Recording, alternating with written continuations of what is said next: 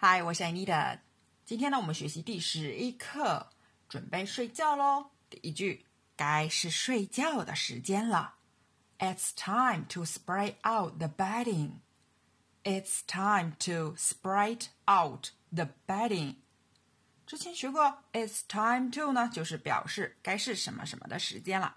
Spread out the bedding 呢，展开被褥就表示该睡觉了。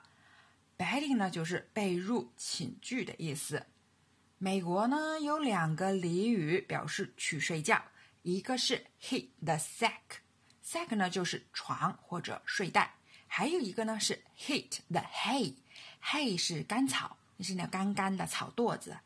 hit the sack 和 hit the hay 呢都表示 go to bed 去睡觉的意思，所以到睡觉的时间了，也可以这么说。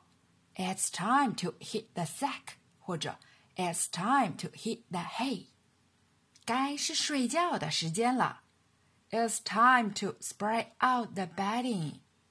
第二句，我设定闹钟。I set the alarm clock. I set the alarm clock.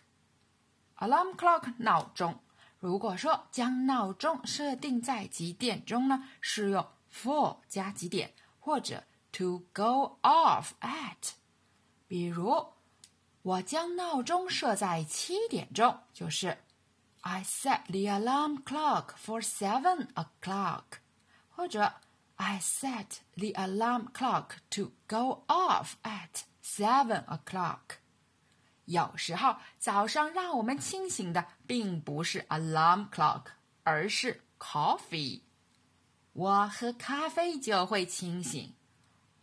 Coffee wakes me up。我设定闹钟。I set the alarm clock。第三句，我关灯。I turn off the light。I turn off the light。Turn off 呢，可以用 switch off 来代替。开灯就是 turn on 或者 switch on 了。 晚上拉上或者说关上窗帘的话是 I draw the curtain，或者说 I close the curtain，还可以说 I shut the curtain。curtain 呢就是窗帘帘子的意思。我关灯，I turn off the light。好，现在我们来复习一遍。该是睡觉的时间了。It's time to spread out the bedding. 我设定闹钟，I set the alarm clock. 我关灯，I turn off the light.